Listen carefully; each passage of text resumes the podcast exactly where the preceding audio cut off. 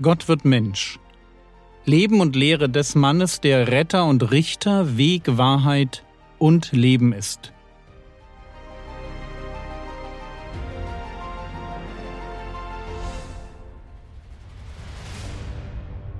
Episode 57 Jakob Lorbeer und ein Prophetentest.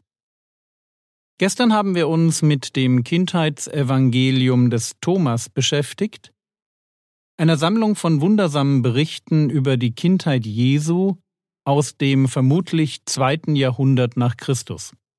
Mir persönlich sind solche Berichte das erste Mal vor Jahren über den Weg gelaufen, als ich mich mit dem Werk von Jakob Lorbeer, einem Mystiker aus dem 19. Jahrhundert, beschäftigt habe.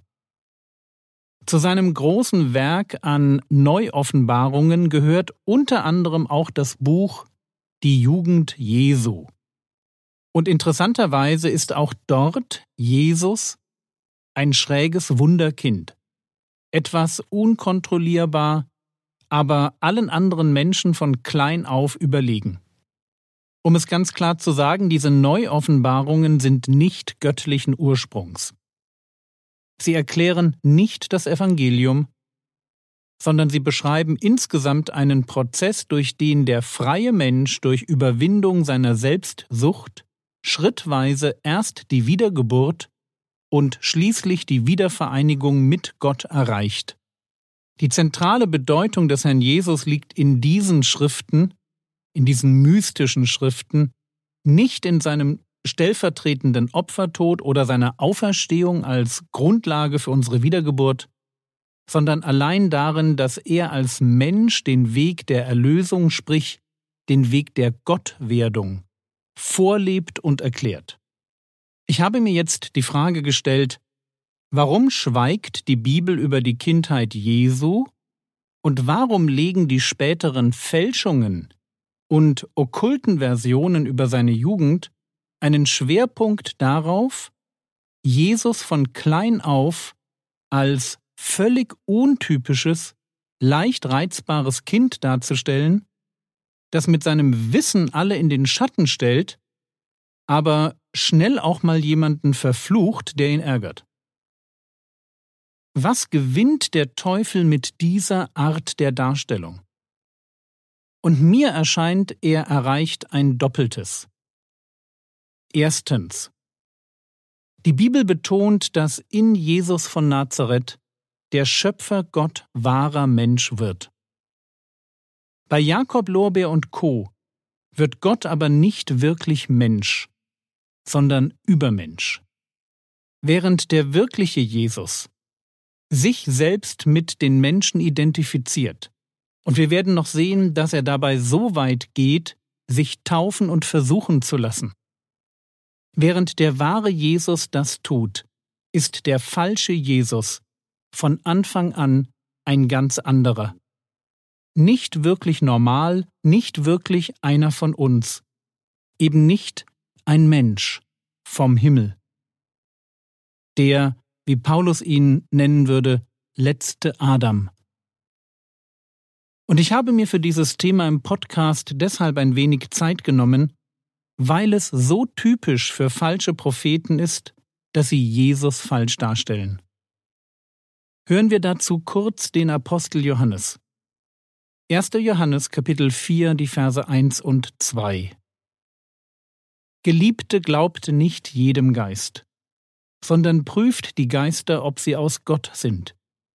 Denn viele falsche Propheten sind in die Welt hinausgegangen. Hieran erkennt ihr den Geist Gottes. Jeder Geist, der Jesus Christus im Fleisch gekommen bekennt, ist aus Gott. Wir leben in einer Welt der Geister. Unsichtbare Mächte wirken in unsere Welt hinein und sie inspirieren Medien, Irrlehrer und falsche Propheten. Frage, wie kann ich prüfen, ob jemand, der sich als Bote Gottes ausgibt, die Wahrheit sagt? Prophetien tragen in sich ja das Problem, dass wir erst dann wissen, dass sie wahr sind, wenn sie eintreffen. Aber vorher, wie kann ich vorher schon Personen testen, die behaupten, dass Gott durch sie spricht. Und genau genommen geht es ja nicht um die Personen, sondern es geht um die Prüfung des Geistes, der ihnen ihre Offenbarungen eingibt. Und Johannes, dem in seinem Evangelium sehr daran gelegen ist, dass wir die Göttlichkeit Jesu begreifen, gibt uns eine Testfrage mit. Sagt der Geist, dass Jesus Christus im Fleisch gekommen ist? Und die Formulierung im Fleisch gekommen bedeutet so viel wie wahrer Mensch geworden ist. Also nicht Übermensch, sondern Mensch. So ganz ohne Wunderkräfte, ohne Allwissenheit, einfach nur Mensch. So wie Paulus es formuliert. Wenn er schreibt, Philippa 2, Vers 7, aber er, Jesus, aber er entäußerte sich und nahm Knechtsgestalt an, indem er den Menschen gleich geworden ist. Den Menschen gleich geworden. Darum geht es. Und genau dieser Aspekt wird in okkulten und apokryphen Berichten über die Kindheit von dem Herrn Jesus falsch dargestellt. Ein zweiter Punkt. Was gewinnt der Teufel noch, wenn er den Herrn Jesus als aufmüpfigen, unberechenbaren Schreck der Nachbarschaft präsentiert? Genau. Die Andersartigkeit dieses Jesuskindes ist abstoßend. Ja, er tut Wunder, aber er hat kein gutes Wesen. Dieses Kind ist charakterlich ein Rowdy, gemein und unberechenbar, definitiv nicht der Typ sanftmütiger, sündloser Retter. Man bekommt fast ein wenig Angst, was wohl aus so einem Kind einmal werden wird. Dieses Kind mag besonders sein, aber es qualifiziert nicht als reines Opferlamm, das die Sünden der Welt wegnimmt. Falsche Propheten stellen Jesus falsch dar. Warum tun sie das? Weil ein falsches Bild von Jesus, also eine falsche Christologie, fatale Folgen für unseren Glauben hat. Hören wir dazu noch einmal Johannes den Apostel. 2. Johannes 1, Vers 7 Denn viele Verführer sind in die Welt hinausgegangen, die nicht Jesus Christus im Fleisch gekommen bekennen. Dies ist der Verführer und der Antichrist. So den Gedanken kennen wir schon aus der Stelle, die ich vorhin aus dem ersten Johannesbrief vorgelesen habe. Jetzt lesen wir weiter. 2. Johannes 1, die Verse 8 und 9. Seht auf euch selbst, damit ihr nicht verliert, was wir erarbeitet haben, sondern vollen Lohn empfangt. Jeder, der weitergeht und nicht in der Lehre des Christus bleibt, hat Gott nicht. Wichtiger Satz. Jeder, der weitergeht und nicht in der Lehre des Christus bleibt, hat Gott nicht. Eine ganz steile Ansage.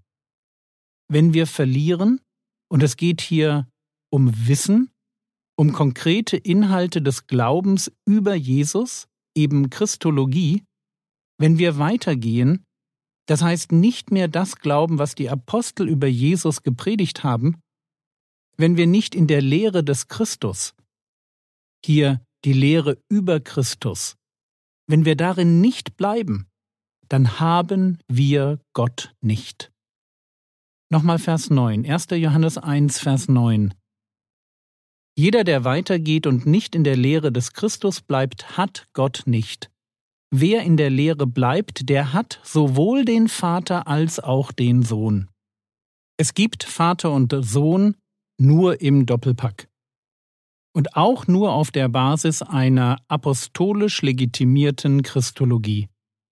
Und dazu gehört es, dass wir Jesus als wahren Menschen verstehen, der ohne Sünde war. Fangen wir an dieser Beschreibung des Herrn Jesus an zu kratzen. Dann reihen wir uns in die Schlange der Verführer und Antichristen ein, die schon seit Jahrhunderten Jesus diskreditieren.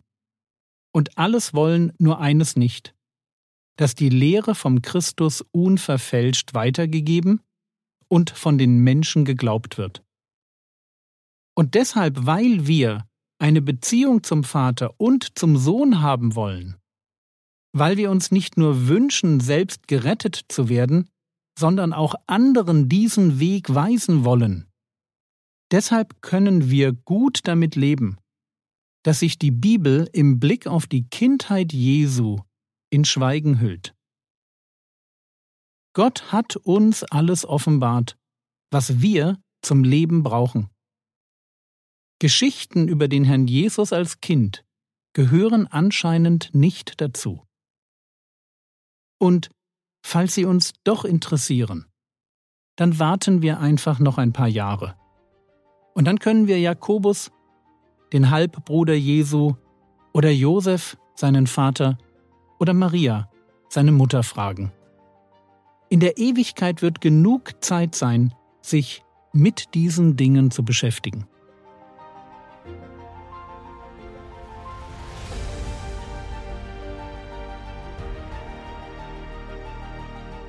Was könntest du jetzt tun? Du könntest Gott darum anflehen, dass er dich vor dem Einfluss falscher Propheten in deinem Leben bewahrt. Das war's für heute. Wenn du die Arbeit von Answers in Genesis noch nicht kennst, dann schau dir doch mal ihre Videos und Artikel an. Der Herr segne dich, erfahre seine Gnade und lebe in seinem Frieden. Amen.